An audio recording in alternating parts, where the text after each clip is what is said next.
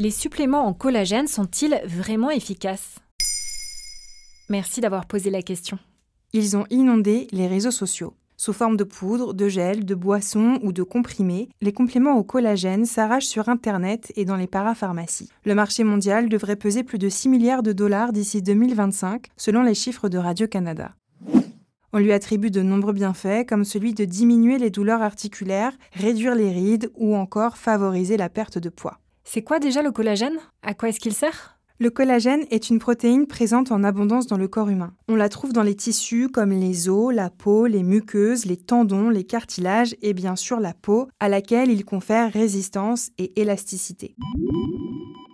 À mesure qu'on vieillit, le corps produit de moins en moins de collagène, ce qui explique l'apparition des rides. Comment faire pour combler ce déficit?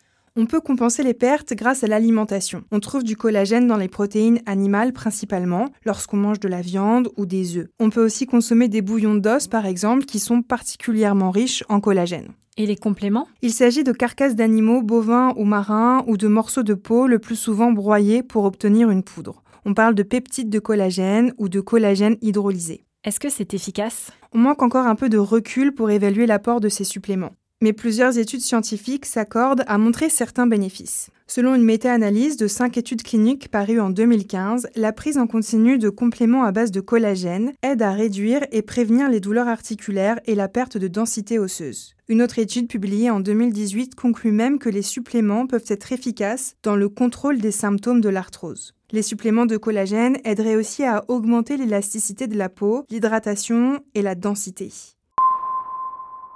Il montrerait aussi des effets prometteurs sur la cicatrisation des plaies et le vieillissement cutané, conclut une méta-analyse publiée en 2019 et qui compile les résultats de 11 études cliniques. Le collagène permettrait aussi d'aider à la récupération post-entraînement. Une étude publiée en 2016 dans The American Journal of Clinical Nutrition suggère qu'un supplément ingéré avec de la vitamine C peut favoriser la synthèse du collagène et favoriser la guérison des blessures des sportifs. Mais comme le rappelle l'Association des médecins francophones du Canada, on manque encore de données pour permettre de faire des recommandations précises concernant les apports appropriés. Les médecins rappellent également qu'il est toujours préférable de privilégier les vrais aliments plutôt que les suppléments. Maintenant, vous savez, un épisode écrit et réalisé par Olivia Villamy. Ce podcast est disponible sur toutes les plateformes audio.